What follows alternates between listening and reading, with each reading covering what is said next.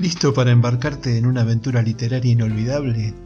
Entre Párrafos es un podcast emocionante que se está transformando en tu portal a un mundo de historias cautivadoras, discusiones profundas y entrevistas inspiradoras con autores talentosos.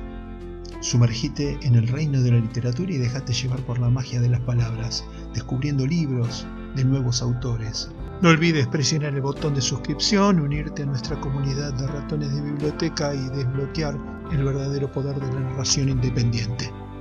Entre párrafos, encuentro de escritores, la parte divertida de las letras. Soy Marcel Urbano, periodista, escritor y por la gracia de las nuevas tecnologías, podcaster. Hola, ¿qué tal? Bienvenidos a este nuevo episodio de Entre Párrafos, hoy con Javier Pérez, escritor bonaerense, autor de Doy fe de que ha sido, fuese como haya sido, Memorias imprudentes, eh, que habla sobre Buenos Aires entre 1806 y 1825. Se trata de una aproximación al nacimiento de la patria hecha con ironía, humor y mucho ingenio. Javier realizó estudios de historia en el Instituto, Instituto Nacional del Profesorado Joaquín B. González, y en la Universidad Nacional de Luján. Tomó clases de dibujo con el ilustrador Pablo Pereira, ejerció la docencia a nivel secundario y universitario y gestión directiva en la enseñanza media por más de 20 años. También incursionó en la investigación histórica, colaborando con las publicaciones mensuales Todo es Historia, que dirigió Félix Luna, e Historia, de Armando Alonso Piñeiro. Si bien esta es su primera novela, tiene publicados algunos poemas y microcuentos en distintas antologías, cosas sobre las que después vamos a, hurgar. Hechas las presentaciones del caso, le doy la bienvenida a Javier Pérez. Buenas noches, Javier, ¿cómo estás? Buenas noches, Marcelo. Eh, buenas noches, audiencia. Eh, contento, un poco nervioso. bueno, vamos a tratar de ir relajándonos, así que este, te voy a preguntar cosas que, que probablemente te hagan distender tranquilo. Vamos a arrancar con la, con la pregunta informal. Que Mientras no sean de química o de física o matemática, lo que quieras. Che, y si fueras alumno, ¿te traerías el machete o no? Y tengo acá algunos machetes, sí, sí. ¿Robados a eh. tus alumnos o, o preparados? Pues? Este, de, autogestión, profesoril. Autogestión, bueno, bueno, como sabes que yo empiezo el programa siempre con una pregunta informal y en este caso, dada tu, tu ascendencia como profesor, te quiero preguntar ¿por qué se te dio por convertirte en profesor de historia? Bueno, eh, a mí siempre me gustó la historia eh, y cuando terminé la secundaria, que fue en el año 75, eh, la situación del país, 75, bueno, 76 eh, sobrevino lo que ya todos conocemos, el proceso, y me iba a meter este, de lleno en la UBA, y como el ambiente estaba bastante cargado, eh, dije, bueno, me, meto en el profesorado y la docencia, desde luego, eh, siempre fue una, un atractivo, pero en realidad, si te digo la verdad, yo no pensé de entrada a ser docente, sino investigador, que fue lo que hice cuando terminé el profesorado, los, los primeros años, pero a medida que avanzaba en el profesorado y, veía las materias pedagógicas, la verdad que me, empecé a enganchar. Este, así que, bueno, eh, también fue una, fuente de, trabajo. de, alguna manera la docencia me eligió, me eligió a mí, tengo que ser sincero, y la encontré realmente atractiva, muy atractiva empecé a ver el perfil que, que tiene, lo, que te permitía hacer, y, bueno, cuando me quise dar cuenta ya, ya este, era tarde y... ya estabas en el baile. Ya estaba enamorado de, del aula, eh, la verdad que me... También se dio la, la casualidad que me llamaron del colegio donde yo trabaja, donde yo egresé para, para ingresar como preceptor, y eso también fue un plus porque, eh, digamos que vi, vi el, el aula desde, desde otro lugar que ya conocía, ¿no? Pero eh, bueno, todo eso se fue configurando como para que eh, fuese mi lugar en el mundo, por lo menos durante, durante décadas. ¿Y cómo, eh, cómo caes luego? Digo caer entre comillas, no en el sentido de caer en la escuela, eh, ¿cómo se llama? En la escuela estatal. Pero ¿cómo, cómo entras en la gestión? ¿Cómo entras en la ¿Te acordaste de... la frase de Macri? Exactamente. Entonces, este, como que no quisiera que pudiera asociárseme con ese tipo de pensamientos, este, te consulto cómo es que entras, para usar otra palabra, en la gestión directiva. ¿Y qué atractivo le viste para aceptar este desafío? Eh, bueno, ahí te voy a ser sincero, siempre hay una cuestión de, vanidad, de, orgullo, de autoestima, viste, muy. Yo siempre tuve la autoestima bastante alta y eh, cuando con el correr de los años, este, mm, también me pareció atractivo eh, poder este, llevar adelante alguna actividad de gestión, porque es, es, es otro costado que también te permite este, tener otra mirada de la educación.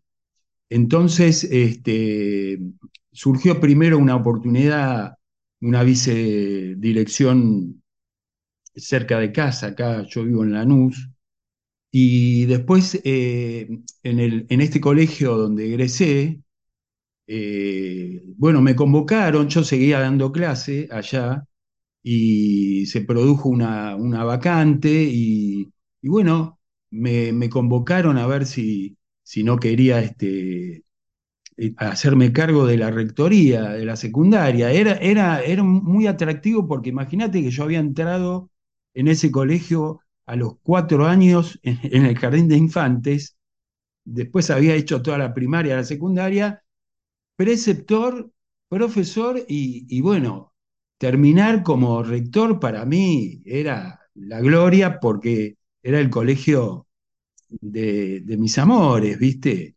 Así que por supuesto que me enganché y fue una experiencia inolvidable. Agotadora, ¿no? Pero inolvidable. ¿Actualmente trabajas en esto?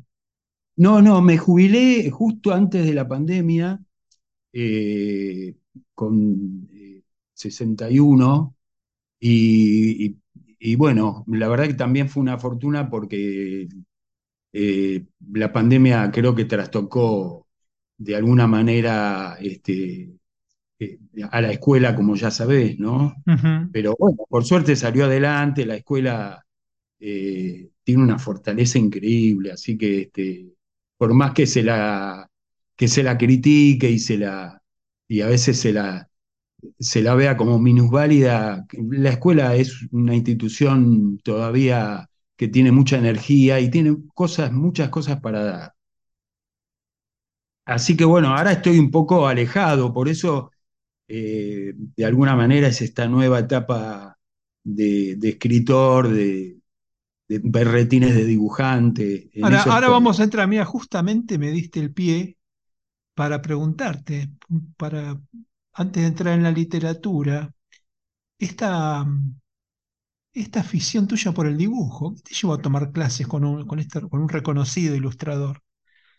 Sí, vos sabés que me estaba estaba viendo eh, unas imágenes de la Galería Güemes, viste la, galería que está ahí en la calle Florida, eh, donde vivió eh, Saint-Supéry ahí en sus, sus, meses que estuvo acá en Buenos Aires, el, aviador y bueno, el famoso el Principito. Escritor del Principito. y, y, yo estudié ahí, en la Galería Güemes, eh, cuando terminé la secundaria, eh, resulta que mi viejo tenía un conocido que eh, era dibujante de historieta, eran dos hermanos que eran recontra famosos, los hermanos Villagrán, que dibujaban en el Tony, en D'Artagnan, en la época de oro del, de las revistas. Cómic argentino, D'Artagnan, Tony. tenían ellos, eran creadores de, de Nippur de Lagash y de Mark, que eran dos historietas que a mí me, me volvían loco. Bueno, eran grandes dibujantes. Y los tipos, una vuelta me invitaron a. Tenían unos estudios en San Isidro, y, fui y dije: Esto es el lugar en el mundo. Yo había empezado a estudiar el profesorado también. Este es el lugar en el mundo que yo quiero pisar, en donde quiero estar. Me, fascinó. Bueno, eh, por un año o un poquito más hice las dos cosas en paralelo pero me ganó, me ganó la, historia y, dejé, dejé, era, era gracioso porque yo dejé de dibujar y bueno, en, cuando empecé a dar clase y bueno, cuando me enganché en la rectoría, eh, tenía por costumbre, por supuesto, y creo que es lo que corresponde a, un buen director, ir a observar clase y, bueno, es una experiencia también para ver qué, cómo se cocina eh, eh, la enseñanza y el aprendizaje, y cuando me llevaba siempre un cuaderno, y este, mientras observaba, eh, empezaba a hacer este, dibujos de los alumnos, ¿no? sin que se dieran cuenta. Yo me sentaba al fondo del aula, y este, o a veces adelante, a un costadito, siempre pasando desapercibido, para no molestarlo al docente. Y, ahí, durante años, viste, me daba cuenta que el dibujo me tiraba. Cuando me, jubilé, eh, lo empecé, vi viejos dibujos míos, los rescaté y, este, y empecé a dibujar y ahora estoy fascinado. Eh, yo no sé ni pintar, eh, lo único que sé es ilustración. Y bueno, eso no pasa un día que no, no haga algún, algún dibujo, siempre con un mensaje, ¿no? ¿Y no, no, te, no te tientan las eh, herramientas tecnológicas? No sé, todos estos programas como Photoshop, eh, Illustrator. Mira, eh, uso un programita muy sencillo que es el Paint 3, que tiene ¿viste? en todas las compu, que es sencillito. Después el Photoshop, un poco me metí, pero no, no me enganché, porque a mí me gusta dibujar mucho con lápiz. A, mano, a mano alzada la mano alzada y viste eh, usar este acuarela o, lápiz en general o tinta. Y bueno, no, pero no, no, no, no va a faltar oportunidad. ¿eh? Voy, a, voy a seguramente a, brevar de, esa tecnología. La veo un poquito fría, te voy a ser sincero, pero es, es espectacular igual. ¿eh? ¿Y cuándo empezaste a escribir? Y bueno, eh, así más allá de algunos este, manchones eh, a lo largo de, mi, de mi adolescencia y que escribía poemas y, viste, cuando uno está enamorado, siempre le surge, el amor es un, estímulo. Y, bueno, después cuando hice algunas eh, investigaciones, eh, que como vos comentaste, publiqué por ahí con Félix Luna, eh, bueno, ahí, ahí, ahí siempre mi, beta de escritor estuvo. Y, después, eh, bueno, nada, ¿no? Hice algunos, escribí algunos cuentos a lo largo de estos años de, rectoría hasta que eh, sentí esta necesidad de escribir el libro, la novela que, vos amablemente estás este, indagando ahora y que me llegó un montón de tiempo porque hice como cuatro versiones, ¿viste? Ahora, en el, segundo bloque vamos a profundizar en la novela porque así le dedicamos todo el tiempo que sea necesario. Sí, ¿Mm? sí. Y, y, también este, los eh, intercalaba con cuentos. Y alguna eh, poesía, según leí. Y, y bueno, y sí, poesía, y ahora la poesía también ocupa un lugar, un lugar importante en, mi, en mi, faceta de, escritor. Me, gusta mucho, he descubierto grandes poetas, eh, es decir, eh, superé esa etapa de la, de, la poesía más literal y, y, de la mano de, nombrate uno, no sé, Pizarnik, las, grandes, este, grandes poetas de, de hoy, encontré realmente en la metáfora o en esta, esta forma de, de, decir eh, sin decir o de, o de no, o, o, de, no eh, de no saber explicar exactamente lo que, lo que estás definiendo, si no es a través de eh, una serie de metáforas que, que, bueno, que te dan, te dan vuelo y le dan vuelo al lector, que es lo que más me gusta. yo participo de, de un sitio que se, que se llama L, en donde subimos los escritores noveles, eh, poesía o cuentos, y, ahí te das cuenta del efecto que, produce el que te lee. Y el que te lee te dice, uy, mirá, esto, vos quisiste decir esto, quise, decir lo que, en principio lo que vos tenés ganas de, de leer, de interpretar con lo que lees. Y eso de la poesía me, fascina. Como me fascina a, veces encontrar vuelo poético en, eh, eh, en, la narrativa. En la, narrativa, claro, sí, sí. En el, en el cuento, en la prosa y aún en los artículos periodísticos. Hay, hay periodistas, pocos, pero que, que a veces este, usan algunas metáforas que son impresionantes.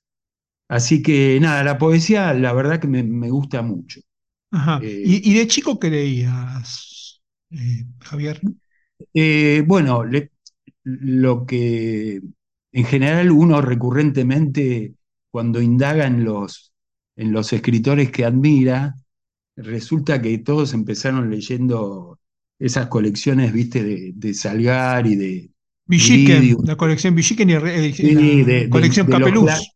Sí, de los clásicos, viste, eh, de la Tierra a la Luna, Julio Verne, eh, bueno, Ivanhoe, siempre eh, la, épica y, este, y, esas novelas en donde se conjuga la aventura, la, desventura, el amor, el desamor y la amistad. Em, empecé con eso.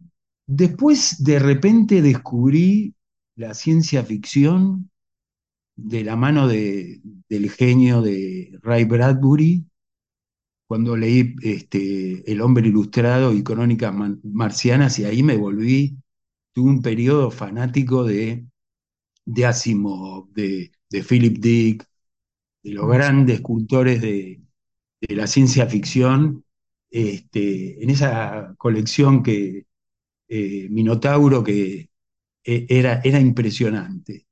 Eh, y, después, en, paralelo, me gustaba mucho, por ejemplo, Roberto Art, bueno, desde luego Cortázar.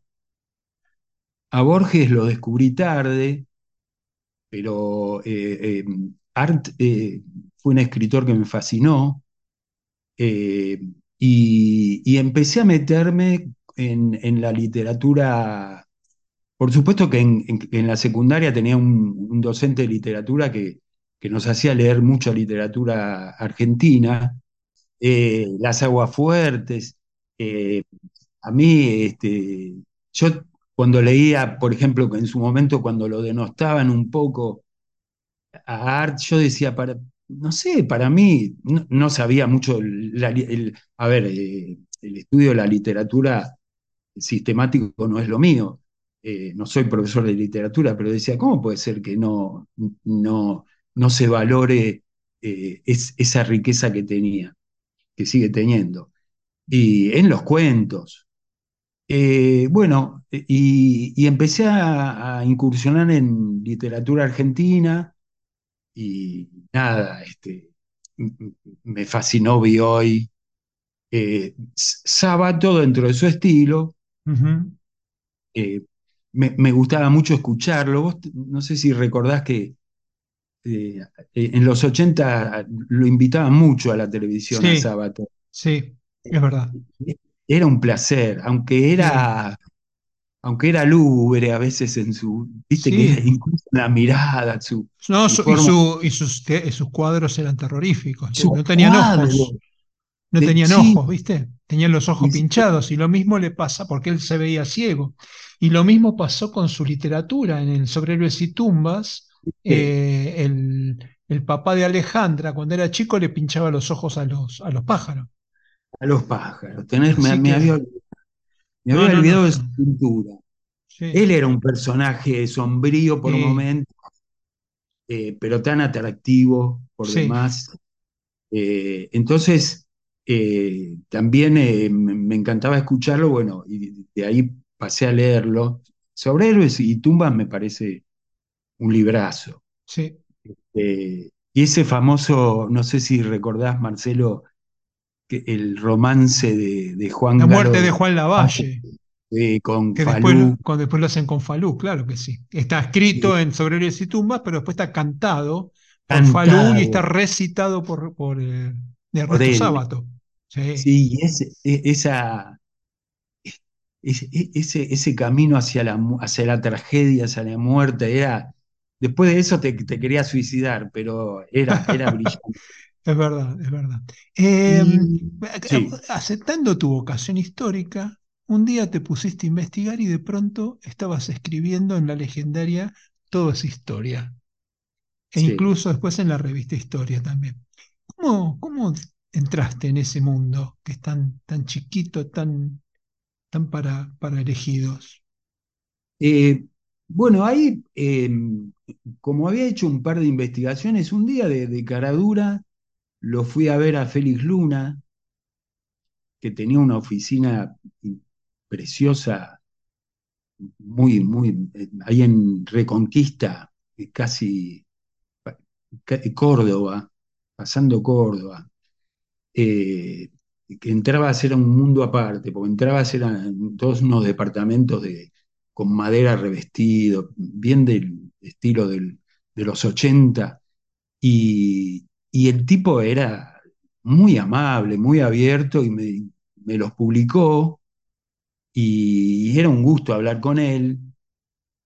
Yo me acuerdo que tenía, teníamos una, un, debate en el profesorado cada vez que nos juntábamos, porque la mayoría decía que era un, que era un comerciante de la historia, Félix y qué sé yo.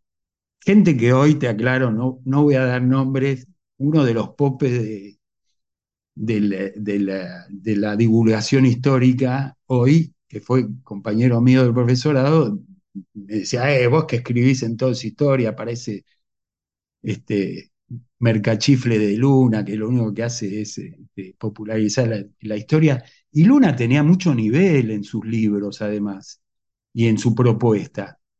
Eh, y era un tipo la verdad, generoso. Así que este, después, bueno, cuando me enganché mucho en el aula, viste que para, para poder este, vivir el docente, la verdad que tiene que juntar una cantidad de horas, después es como que me, me alejé de la investigación, aunque seguí leyendo mucho este, eh, historia contemporánea o lo que salía. Eh, sobre todo estos filósofos de la historia que, son tan apasionantes hoy, también. Y bueno, me alejé y dejé de investigar. Y ese fue, digamos, mi, paso breve por, por, este, por toda esa historia. Una revista que compré durante años porque realmente valía la pena. Sí, sí. Hoy se compra como elemento de, colección. Sí, sí, sí. Eh, eh, no sé si todavía la sigue sacando Sáenz Quesada, que era, que era la vicedirectora. Era una, era una revista ligada un poco al desarrollismo, porque uno de los directores era, eh, había sido, ahora no me acuerdo el nombre, pero había sido este, secretario de Frondizi, un, tipo macanudo también. Bueno, Félix Luna también tenía así algo de, de desarrollista, era radical. ¿no? Era radical, sí, de, la, de, la, rama más de Alfonsini que de, que de Balbín, digamos, ¿sí? Sí, sí, sí, sí. Bueno, por lo menos eso tengo, eso me parece. Nosotros tenemos la misma edad, así que este, tendremos como pronto los mismos, los mismos eh, recuerdos y los mismos olvidos. Sí, sí, sí. sí. ¿Eh? Así bueno. bueno, si te parece, nos vamos a hacer la primera pausa y en un ratito seguimos. Dale.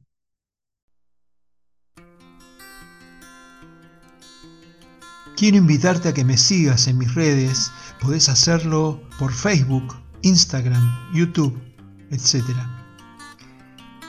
Con tu apoyo puedo seguir creciendo para entregar mejores programas cada vez más atractivos.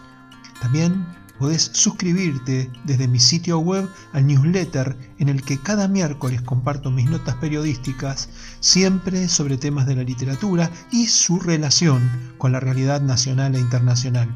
Dale, dame tu like, déjame tu comentario en YouTube o en las notas del podcast en mi web. Entre párrafos, la parte divertida de las letras.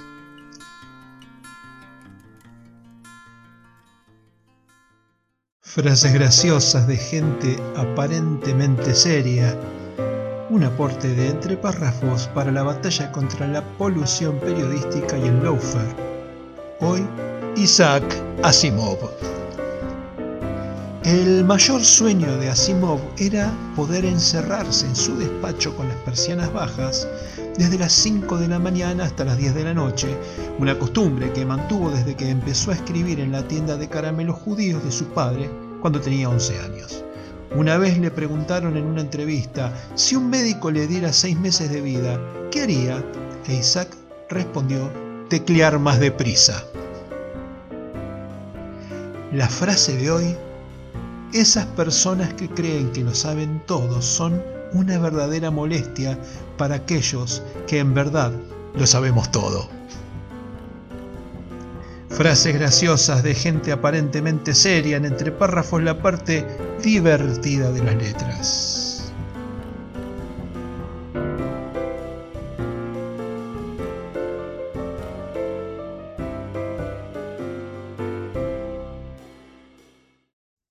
Estamos de regreso con Javier Pérez, escritor e historiador, con quien este, vamos a recorrer eh, esta parte de su historia, hablando de historia, pero también de su obra y de su pensamiento.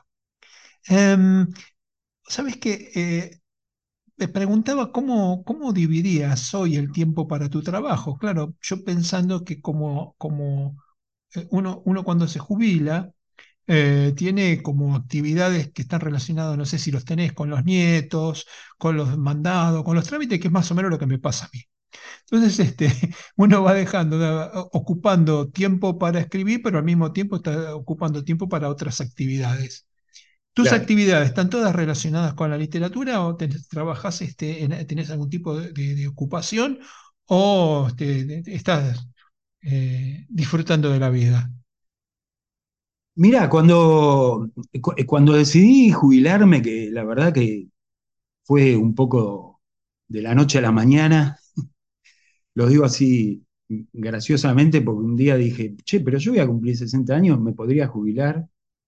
Y me pesaba un poco la rectoría porque eh, eh, empezaban un poco las presiones de los padres y es un colegio privado donde yo trabajaba y, este, y este cambio de, paradigma del alumno, que, por supuesto no es criticable, es el alumno, el adolescente que tenemos y que hay que aceptarlo y hay que asimilarlo y, ayudarlo, pero que era un poco distinto al adolescente que éramos nosotros, Marcelo, por supuesto. Y entonces dije, bueno, pero me juego y me, y me jubilé. Y la verdad que no, algunos me decían, eh, pero ¿qué vas a hacer? Yo tengo una vida este, propia eh, muy, muy, muy rica, o la autodefino como rica. La verdad que el día no me alcanza. Eh, en principio empecé a, hacer ejercicio, cosa que, no hacía tan seguido. después, bueno, por supuesto, incrementé el nivel de lectura, de, escritura, empecé a dibujar, eh, hago algunas cosas, vivo en una casa y siempre viste que las casas tenés que hacer algo, eh, y me gusta ver mucho cine, eh, así que por lo menos eh, una película cada dos días veo. Eh, me gusta ir, al teatro, me gusta ir a los museos. Eh, bueno, ahora hace un año fui abuelo, pero la verdad que no te voy a decir que, que soy un, un gran abuelo porque es como algo reciente y, yo todavía sigo enganchado con, con, esta cosa del hacer, hacer, hacer y, nada, estoy un rato con él, con, mi nieto, pero mentiría si te, si te dijese que la, que la que es más abuela es este, mi señora que, que sí, está muy pendiente de él. Yo la, verdad que este, después de haber eh, tenido cuatro hijos, y de haber criado cuatro hijos, es como que, que bueno, eh, no, todavía no te diría que le, he tomado la, la, vuelta al abuelazgo. Así que sigo, eh, no, no, por día no, el día no me alcanza. Bueno, eh, bueno, me parece muy bien. Estás disfrutando de la vida también. En cierta forma la respuesta es esa. De verdad, si te vas al cine, vas al cine, vas al teatro, Así que bueno, en eso nos parecemos también. Bueno, Javier, llegó el momento de hablar de doy fe de que ha sido, fuese como haya sido. Sí, te metí en un título, la verdad que ese título no, es lo anticomercial. Sin embargo, sin embargo, es muy gracioso. No sé si es comercial, eso lo, dirás vos en un ratito, pero, pero básicamente es muy gracioso. Para tratarse de un libro de historia, está muy bien. Está muy bien. que siempre que siempre te dicen, metele un título corto, eh, los editores y eso te dicen, metele un título corto que venda, porque si no... Y lo que pasa es que este, esta frase me encanta, porque de alguna manera sintetiza la idea de la novela, que es decir, eh, mirá, yo doy fe de que las cosas que, que narro, porque esto lo dice el protagonista, que está escribiendo sus memorias, yo doy fe de que las cosas han, han sido. Hay que ver cómo, cómo han sido, fuese como hayan sido. incluso hasta por qué. Claro, es decir, este, abre un universo que puede ser reinterpretado por el que lo quiere ver. Este, después, bueno, eh, como originalmente se llamaba Memorias Imprudentes, imprudentes porque se leen ahí cosas que, que, están, que son un poco desaforadas. Y, entonces, eh, bueno, le puse el subtítulo. Y el editor me dijo, y ponele Buenos Aires 1806 para que la gente sepa a qué periodo. Así que salió así, con, con, con mucho título. Bueno, pero en realidad me gusta, me gustaría saber cuál es el meollo del asunto porque tiene que haber. La historia más o menos todos la conocemos, pero ¿cómo, ¿qué ha sido tan gracioso como para que lo, veas con tu mirada, con, tu, con, esa percepción humorística con la que contás la historia? Mira, la cosa surgió un poco. Eh, yo a veces me pregunto si yo fui a, encontrar a la novela o la, la novela me encontró a mí, ¿viste? Y en los 90, eh, de alguna manera, cuando em, empezó todo este, este flujo y reflujo de, viste, el fin de la historia de Fukuyama y bueno, una serie de debates sobre la historia que después desembocaron en, en el siglo XXI, en este siglo, en, en los cuestionamientos sobre la verdad,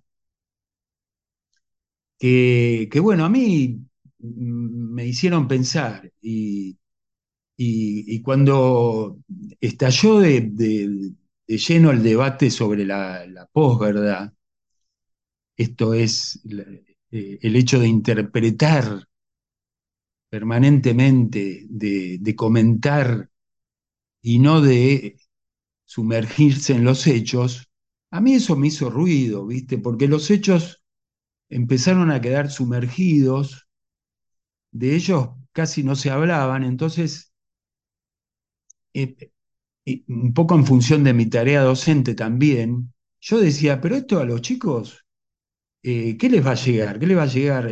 opiniones, les llega hoy desde los medios, desde las redes, lo único que llegan son opiniones, interpretaciones.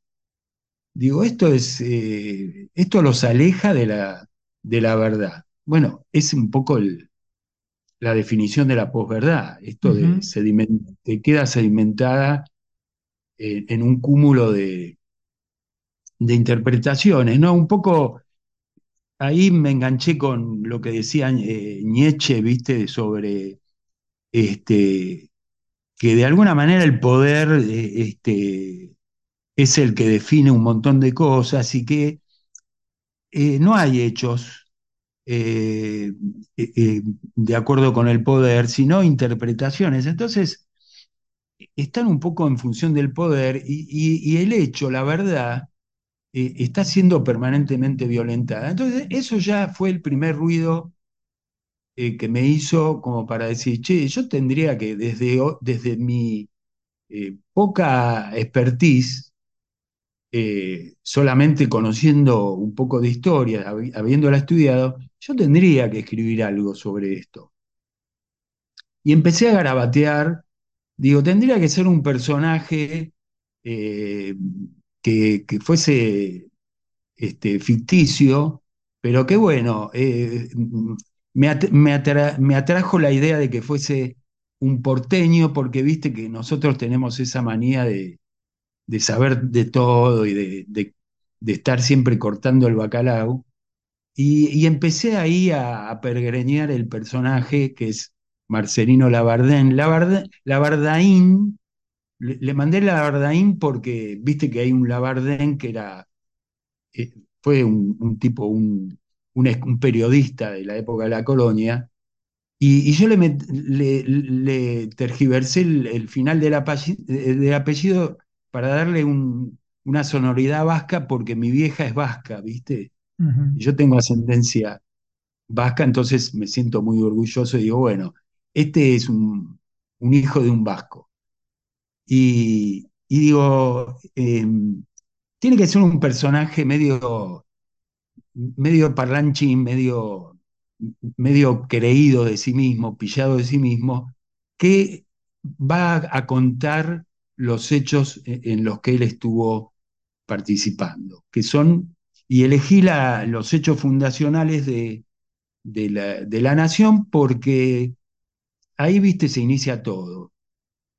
Y, ahí enganché con el tema de la grieta y ahí enganché con el tema también del uso, del uso político de la historia, que en, estas primeras décadas eh, hubo gente que, que bueno, eh, hubo políticos que, lo, que se alimentaron bastante de la historia, que la reescribieron, eh, esto de que ¿no? El que, el que domina la palabra domina la realidad, ¿no?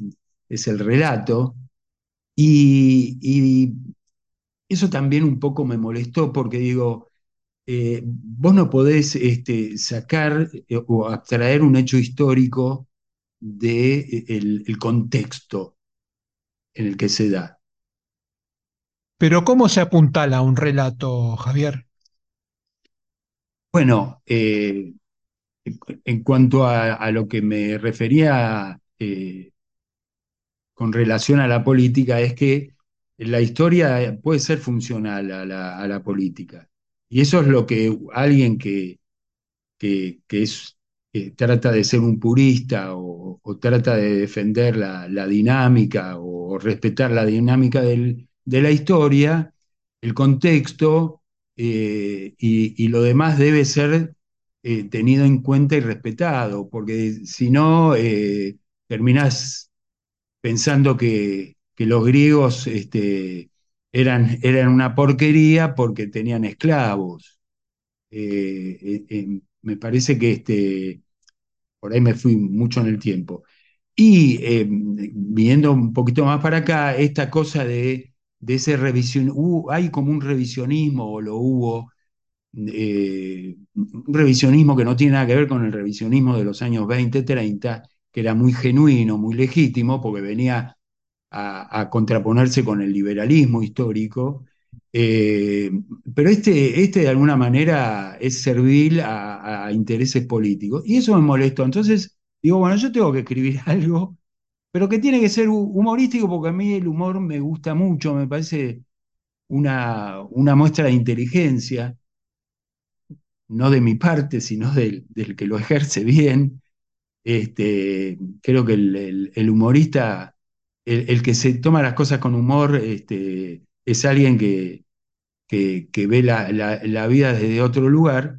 Y bueno, surgió, eh, le, dio, terminó de dar forma a este personaje que de repente este, va, va a, a, meterse, a insertarse en las invasiones inglesas, en la Revolución de Mayo, en, en, la primera junta, eh, está con Belgrano, en fin, en los grandes hechos y, los cómo, cómo se puede hacer humor. Y porque la historia, esos hechos históricos, te dejan algunos intersticios como para meter ficción. Eh, por ejemplo, eh, este, hay, una parte en que cuando se debate si sigue o no el, virrey este, Cisneros en el gobierno, en el Cabildo Abierto del 22 de mayo de 1810, viste que están todos los oradores, algunos defendían al virrey y otros como Castel y Paso, los que ya conocemos, los, los, patriotas, estaban por la cesación, y, eh, y que de alguna manera afuera, en la calle, en la plaza, estaba French Beruti con los chisperos, que los chisperos eran la juventud, digamos, porteña, eh, más aristocrática, que eran muchachos de armas tomar. Bueno, a mí se me ocurrió que en realidad no eran, no le decían los chisperos porque usaban el revólver a chispa, eran chisperos porque tenían chispa los tipos y eran ingeniosos. Entonces, ese, sí, se burlaban de, de, algunos miembros de la, cuando hacían las, las reuniones secretas. Y, y, ese día, ese 22, estaban en la plaza, entonces eh, yo pensando en, en, en, aquellas famosas reuniones del peronismo y sobre todo en las últimas que tuvo Perón en el 74, eh, eh, los, los, imaginé en la plaza mientras hablaba, por ejemplo, el obispo Lué, que era conservador, defensor de España, y que decía que mientras hubiese un español acá, eh, no podía pasar el gobierno a los patriotas, y estos cantándole consignas, pero bien, porque una de las cosas que traté de ser respetuoso, viste que muchas veces uno lee, sí, en los chistes, o, en las parodias que a veces se ven por televisión, que qué sé que Castelli está con, con, un celular. Y no, querido, no, no da, eso es precisamente hacer un humor descontextualizado.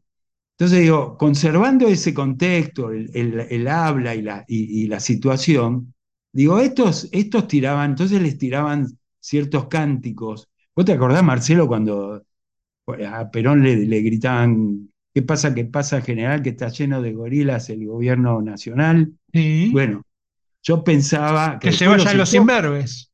Claro, después los echó. Entonces yo pensaba, digo, y ahí se me ocurrió, digo, los chisperos gritándole cosas a Lue, bien, con rima, bien, y, y Lue, el obispo sacado, fuera de sí, perdiendo esa, esa compostura, porque Lue era un tipo eh, era siniestro por un lado, eh, perdiendo la compostura y, en un momento intercalando en el discurso que él, en las actas que figuran con sus palabras, eh, lo que vos dijiste, a pesar de que estos este, pecadores le puse, en vez de estúpidos, pecadores e imberbes que gritan, y digo, me pareció muy irónico y muy gracioso traer ese hecho y el que, bueno, el que lo pueda pescar, que lo pesca, eh, que lo pesque. Eh, o si no, esta cosa del complot, eh, una vuelta lo leía Humberto Eco hablando del, complot y diciendo que, los que los que creen en demasía eh, en el complot son aquellos que no, no les gusta lo que, las explicaciones que le dan, lisa y llanamente.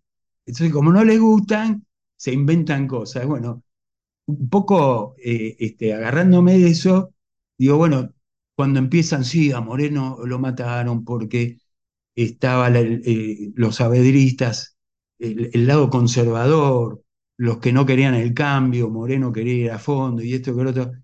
Y Moreno murió de, una úlcera que tenía y el, al capitán se le ocurrió darle un emético y, se le fue la mano. Entonces, eh, este, eh, Marcelino, este, en sus memorias, te cuenta que él tiene la versión del capitán, que en realidad como, el, como Moreno estaba a las puteadas limpias, que el pasaje del barco que iba para Inglaterra lo estaba mirando mal porque era insoportable, este, el tipo le terminó vaciando el, remedio y se lo dio y terminó produciéndole una úlcera, al contrario, contraproducente y terminó matándolo.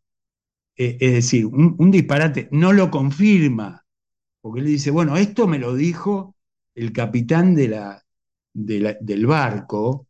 Este, entonces, metiéndose en cosas así, eh, que además este, dan lugar a, de alguna manera, situaciones este, que, son, que son jocosas, o que por lo menos a mí me, parecían jocosas, ¿no?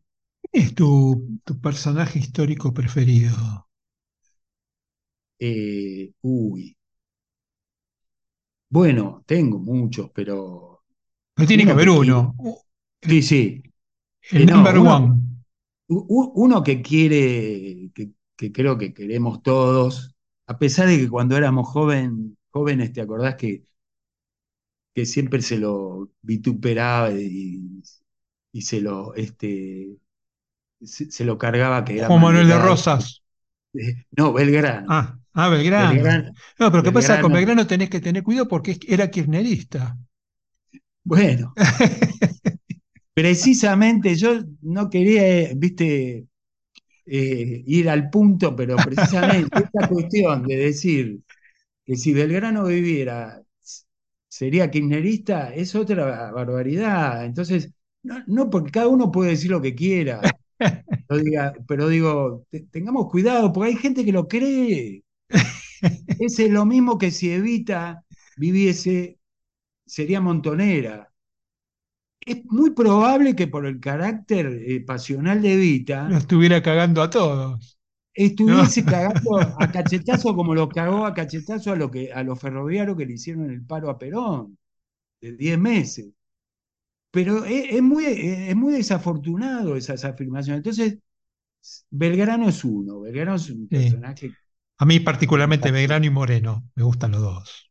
Sí, Moreno también. Bueno, ves con Moreno, eh, yo digo, este, este, esta, algunos que se han colgado del revisionismo, yo los he escuchado decir en, una oportunidad que Moreno era liberal y en otra que Moreno era nacionalista. Entonces, como es un personaje que da en sus escritos como para reinterpretarlo, mm. eh, ¿viste?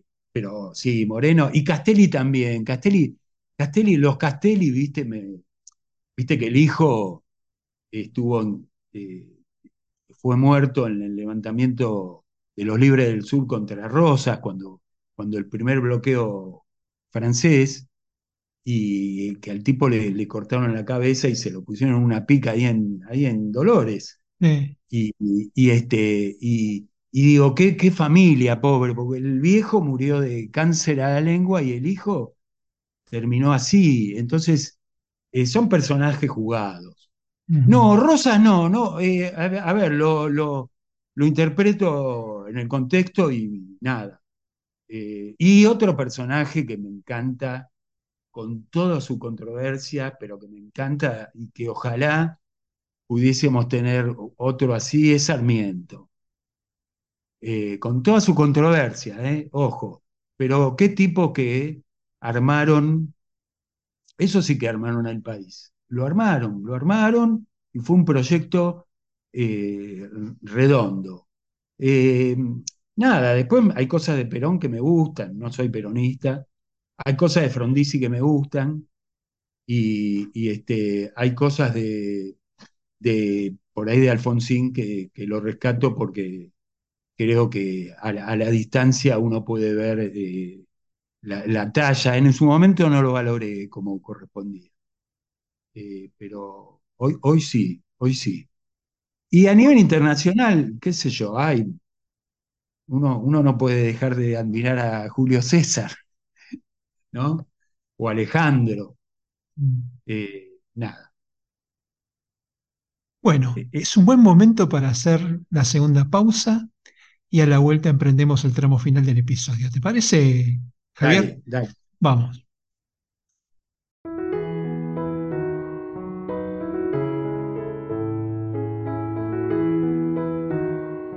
quiero invitarte a que te suscribas gratuitamente a mi canal de iVoox. Solo con apretar el botoncito de suscribirse en el player de este podcast vas a recibir información, novedades y sorteo de libros.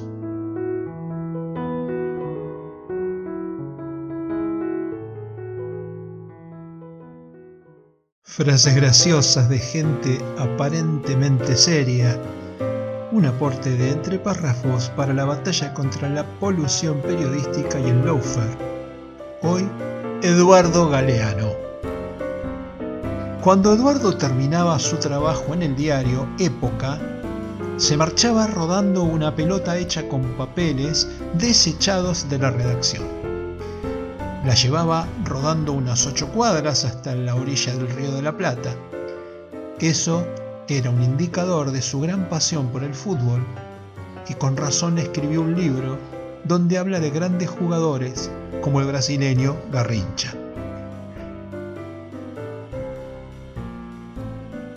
La frase de hoy, si votar sirviera para cambiar algo, ya estaría prohibido.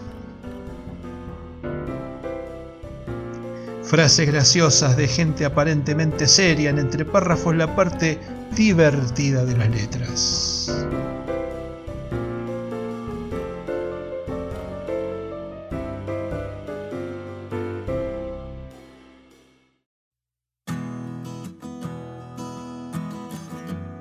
No olvides presionar el botón de suscripción, unirte a nuestra comunidad de ratones de biblioteca y desbloquear el verdadero poder de la narración independiente. Entre párrafos, encuentro de escritores, la parte divertida de las letras.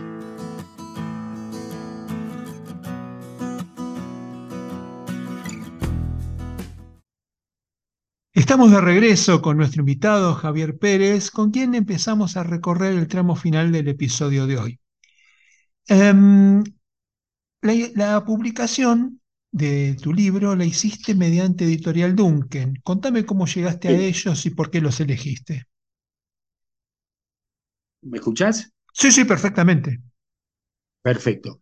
Eh, mira, eh, estuve, la verdad que primero eh, estuve con la ilusión de que alguna editorial me, lo publicara. Este, sin poner vos la plata, digamos. Sí, sin poner la plata.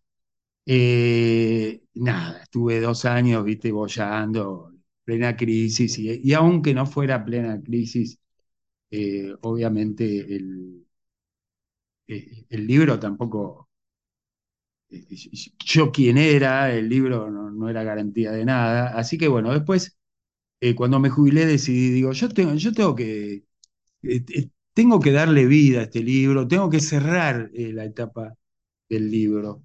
Eh, y, este, y, dije, bueno, empecé a averiguar por, por distintas editoriales y eh, como Duncan, yo conocía al, al, dueño este, y, bueno, me dio ciertas garantías eh, que, de distribución que me parecieron importantes y, este, y, bueno, me enganché con Duncan, también lo aproveché, para que te voy a mentir, en la hora 12. Eh, y, bueno, así salió. Y, por un lado estoy bastante conforme porque la distribución en el país eh, eh, es, bastante buena. y, bueno, por ser la primera experiencia, nada, me gustó. ¿La corrección la hiciste por tu cuenta o se la, o se la delegaste toda al servicio de Duncan? No, no, la, hice por mi cuenta y este y, bueno, eh, de alguna no sé si manera, contrataste un corrector o, lo hiciste vos personalmente. No, no, no, lo hice, lo hice, no me dio el presupuesto y lo hice, lo hice por mi cuenta. Eh, este, y, se nota, se nota porque eh, hay algunos. Eh, igual había, había algunos errores que en, la, en la edición, bueno, ellos la verdad que estuvieron bien porque este, siempre estuvieron muy atentos a, las cosas que les marcaba, ¿viste? En, las pruebas de galera y todo. Así que, nada, bueno, eh, fue mi primer, eh, o es mi primera experiencia, digamos. ¿Y, cómo te las ingenias con el marketing y las redes para promocionarlo el libro? Y bueno, mm, yo soy un desastre, Marcelo, con él. No tengo celular, no quiero tener celular, con eso te digo todo. Eh, pero bueno, eh, como estoy en Instagram, sí, el Instagram es, una herramienta que me encanta porque subo cosas ahí. Y, bueno, ahí en Instagram eh, tuve mis, mis, mis lectores y nada, te diría que es por ahí fundamentalmente que hago alguna publicidad, promoción. Tampoco ¿Viste cómo, es el, cómo son las redes que vos las cargas? las redes de por sí ya están, ya vienen muy cargadas y, y atosigás y hay gente que sube todos los días, promociona sus libros y esto que el otro. Y yo no sé si no es contraproducente. seguro que eh, sí, lo que, lo que sí se puede hacer es que con tu, con tu métier, digamos, podés hacer cosas. Por ejemplo, contar, eh, hacer pequeños cortos o fotos sobre personajes y, contar una historia graciosa de ese personaje. Eso funciona muy bien. Entonces vos decís, bueno, por ejemplo, este, voy a hablar de San Martín. Contás alguna, alguna historia de San Martín que tiene mucha, muy buena prensa, digamos, y haces un post en tu, en tu Instagram y, y haces alguna mención de tu libro. En mi libro tal, o sea, sin, sin, eh, sugiriendo en lugar de vendiendo. Eso funciona muy bien. Está muy bien lo que decís. Que por otra parte he visto, porque yo te sigo en Instagram eh, y me encanta lo que está subiendo sobre aprovecho y, lo promociono. me, parece estupendo lo que está subiendo sobre el humor, hablando de humor. Claro. Indudablemente, se, ve que pensás igual que yo, que el humor realmente es una, una herramienta que salva y que, y que sana. Y, lo que está subiendo sobre los, personajes. Aparentemente serios. Aparentemente serios, que vos decís. y, que, en la mayoría de las, veces que subiste, no subiste mucho porque arrancaste hace poco, pero. Hace poco, sí, sí, pero sí, todo el tiempo estoy tratando de, generar contenidos. No, un golazo y, no, y no conocía. y, sí que, hay historias humorísticas para, para contar. En ese sentido, eh, eh, Balmaceda trabaja muy bien el tema del, humor en la historia. ¿eh? Balmaceda es un tipo, ves que me gusta, porque respetando el contexto y todo lo que veníamos hablando antes, es un tipo serio que no... Bueno, tiene esa serie de, personajes, de historias de la historia, no me acuerdo cómo se llamaba, anécdotas de la historia, como que cuentan los, detrás de cámara de lo, de lo que le pasaba a los, a los personajes. Sí, con la comida. Exacto. Digo, eh, me parece que retoma lo, que había dejado Luna, porque a la historia hay que popularizarla. Por eso digo que eh, cuando yo promociono el libro, digo que es el libro que a mí me hubiera gustado, con el cual me hubiera gustado estudiar historia en, la secundaria, porque de alguna manera, este, eh, manteniendo las características lo contextual de, la historia, hay que popularizarlo y, hay que llegar a la, juventud y a los más jóvenes eh, sin, sin, una ideología de por medio. después que saquen sus conclusiones y que, que ellos solos, este, pero habiendo leído los hechos, ¿no? Eh, y contextualizando correctamente. Exactamente. Conociendo, exactamente de dónde viene la, de dónde viene la cosa.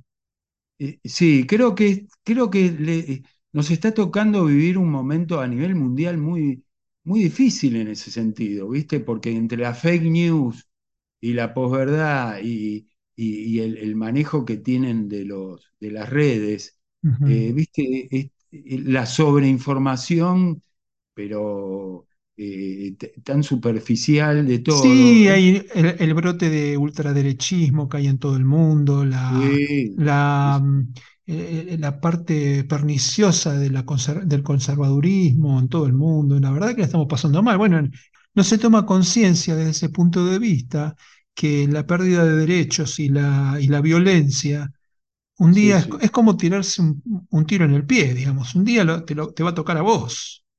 Totalmente. Un día te va a tocar a vos. Entonces, este, bueno. Eh, digo, son, son los tiempos y, uno eh, de alguna manera tiene que sobrevolarlos y, saber ubicarse lo mejor posible, ¿no? Este, y en eso, bueno, con, eso te digo, es un poco, fue el objetivo del, libro al tratar de, una cosa por ahí que no te comenté es que a, Marcelino, al, protagonista, eh, que por supuesto tiene un, un, ladero que es un negro que se llama Namur, viste que siempre tiene que haber un... Le pusiste el nombre del turrón. Sí, sí, sí, es el nombre de una ciudad eh, francesa que, que me parece que tiene una potencia, viste, Namur. Y, este, y sí, ahí está el turrón. Y, entonces es como la,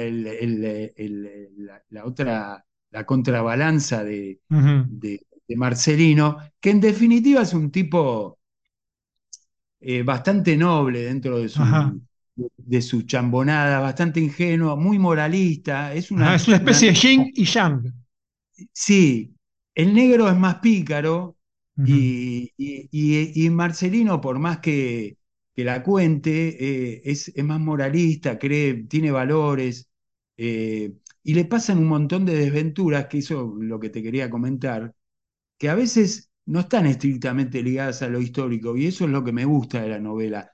Por eso te decía que yo no sé si no me encontró la novela a mí, porque de repente le, pasan cosas personales, eh, en un capítulo tiene un, eh, hay un tema con la inseguridad que ya era notoria en aquella época, ¿viste? Y, hay una especie de, este, de, trama policial, o, cuando se quiere casar y le, pasan cosas. Entonces, de alguna manera también la vida de él va floreciendo y, se va enraizando en, los prolegómenos de la patria que va, que van haciendo. Eh, y eso, eso me gustó, ¿viste? Porque, porque es como que no es solo una novela eh, que cuenta hechos históricos, sino que este, tiene, tiene muchas cosas domésticas, mm. eh, que eso también me llevó mucho tiempo, ¿no? Porque tenía que respetar, tuve que investigar mucho que, cómo era la vida en la colonia y, y, ceñirme a eso para no, mm. no hacer ninguna macana. ¿Estás este, trabajando en un proyecto, en un próximo libro, Javier? Sí, bueno, estoy, eh, por ahí sale algo, salen unos cuentos publicados este, con, con, otras, con otros escritores amigos y, estoy ahí con una novela, pero lo que pasa es que eh, esta novela teóricamente es la primera entrega y tendría que empezar a, tengo algo escrito de la segunda, pero me enganché con una novela más intimista y, estoy en eso, ¿viste? Entre los cuentos que estoy, que estoy terminando, y la novela esta intimista que la tengo escrito bastante. ¿Es una, una es una ficción histórica? ¿De qué es esta No, es una ficción, viste, así de corte eh, sentimental. Testimonial. Eh, Sí, viste, a ver, viste que eh, siempre hay algo del escritor en las, en lo que escribe. Eh, que eso, en Marcelino hay cosas mías, ¿viste? Esto es Mm, indudable. Eh, y en esta novela que te digo que estoy escribiendo, y sí, hay algunas cosas que me han pasado, pero que yo trato de, de abstraerme y, y volcarme. Es una novela de amor, ¿viste? O de desamor, mejor dicho. Por, por definirla de alguna manera.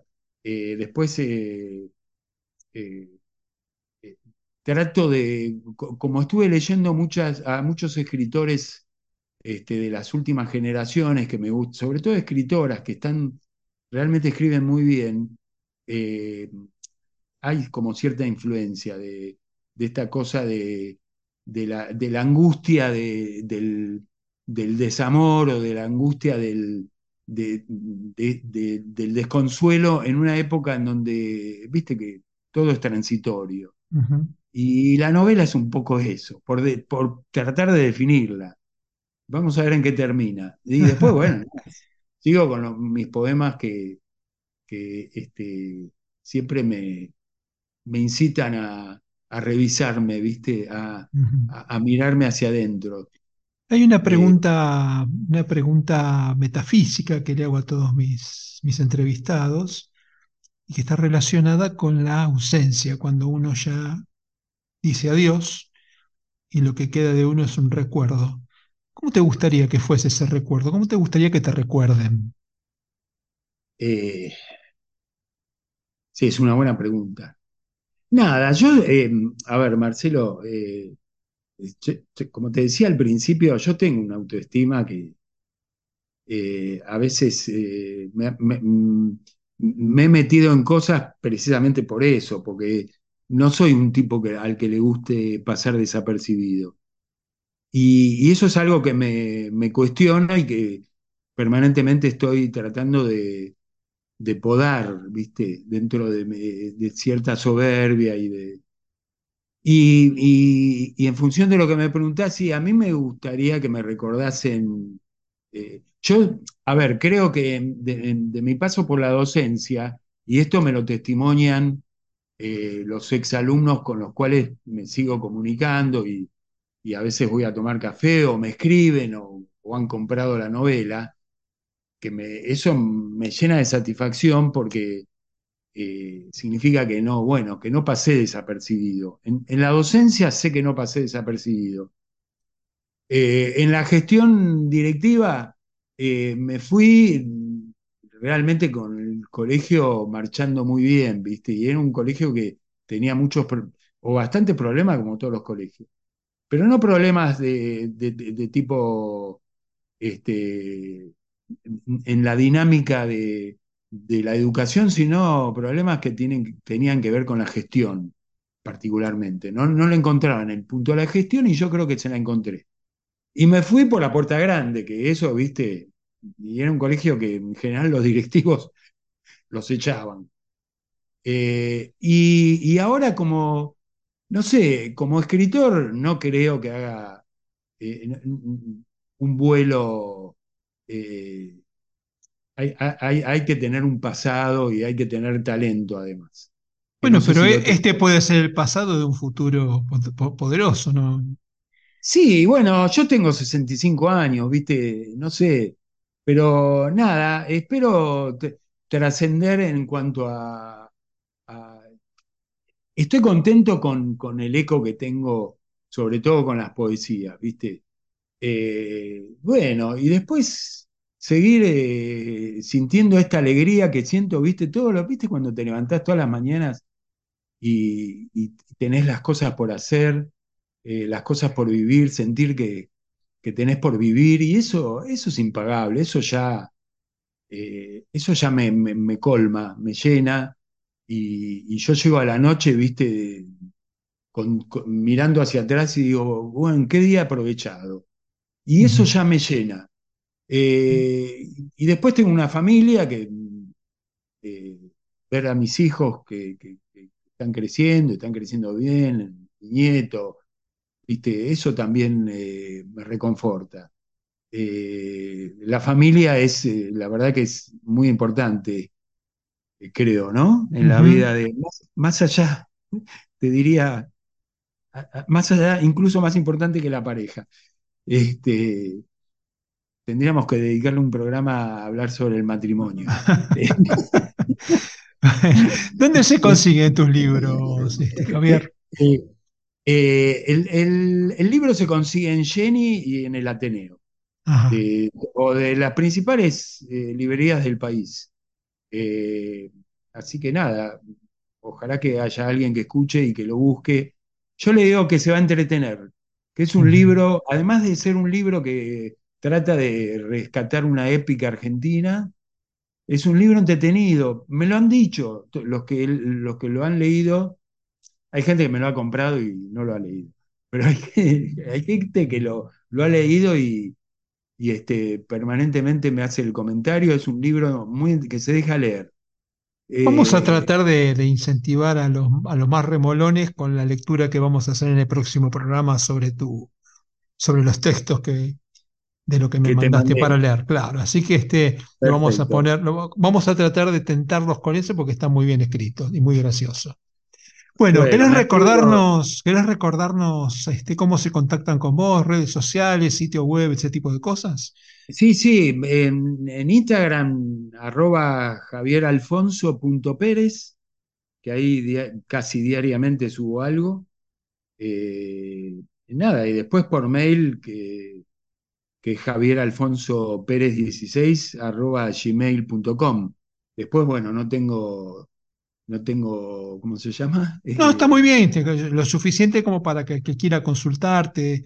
Eh, vos el libro personalmente no lo vendés de a uno a las personas que se lo como.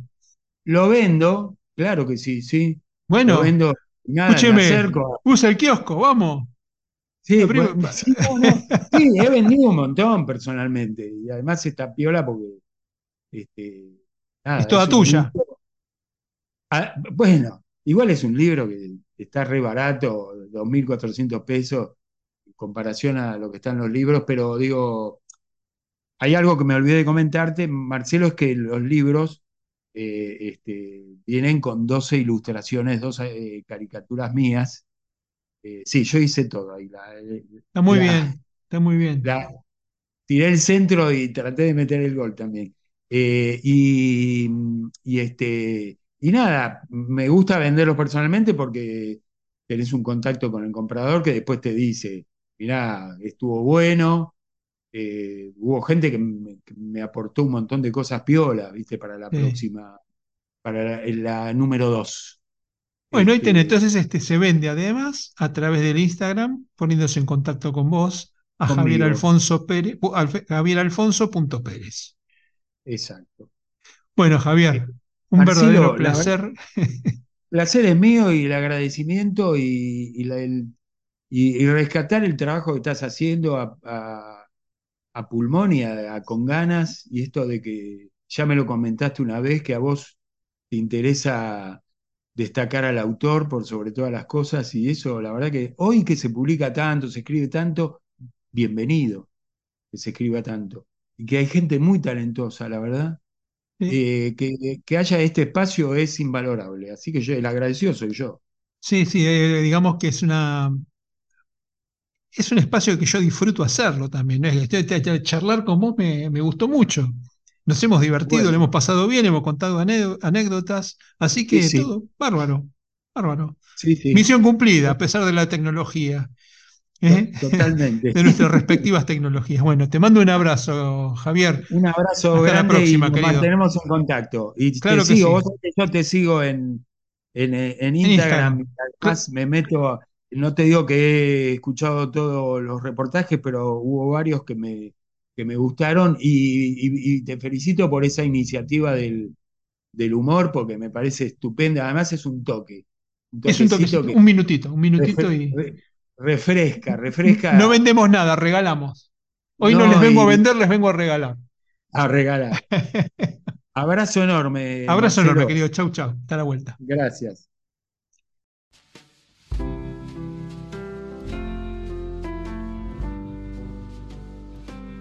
Hasta aquí, entre párrafos, Encuentro de Escritores. Un podcast emocionante sobre literatura independiente. Aquí estarás descubriendo libros donde las palabras cobran vida y las emociones desbordan. Unite a nuestra comunidad y descubrí la magia de la literatura en cada episodio. Suscríbete ahora y comienza tu viaje literario. Soy Marcelo Urbano, periodista, escritor y por la gracia de las nuevas tecnologías, podcaster. espero en el próximo programa.